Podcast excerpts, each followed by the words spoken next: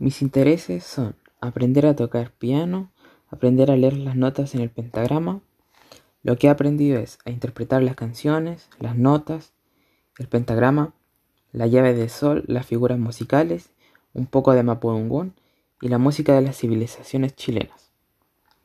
Según mi opinión, la música ha tenido un gran cambio, ya que eh, en el pasado la música era más tranquila y respetuosa, y ahora es más irrespetuosa, un poco más vulgar y más movida. Mis propuestas musicales son, quisiera poder estudiar el género del trap y la música electrónica.